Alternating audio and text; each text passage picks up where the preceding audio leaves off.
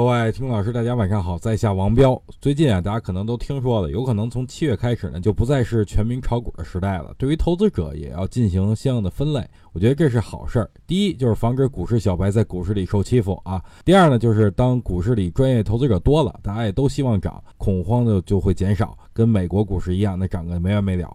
昨天啊，我就参加了证券业协会第六次会员大会。中午吃饭的时候，也跟很多同行聊了一些问题，其中提到了流动性的问题，股票多资金少，哎，也有提到的就是没有退市机制，搞这个什么都不妥，反正说什么都有。但是我觉得啊，国家会议中心的自助餐真是难吃。开玩笑，说正经的，中国股市散户投资者太多了，不克制的话，很难杜绝那种暴涨暴跌的情况。所以啊，我坚决支持这种做法。我觉得呢，还是要把专业的事情啊交给专业的团队去做，这才是正道。最后说回行情吧，五也穷了，六也绝了，七该翻身了。所以呢，同志们不要怕，继续向前冲。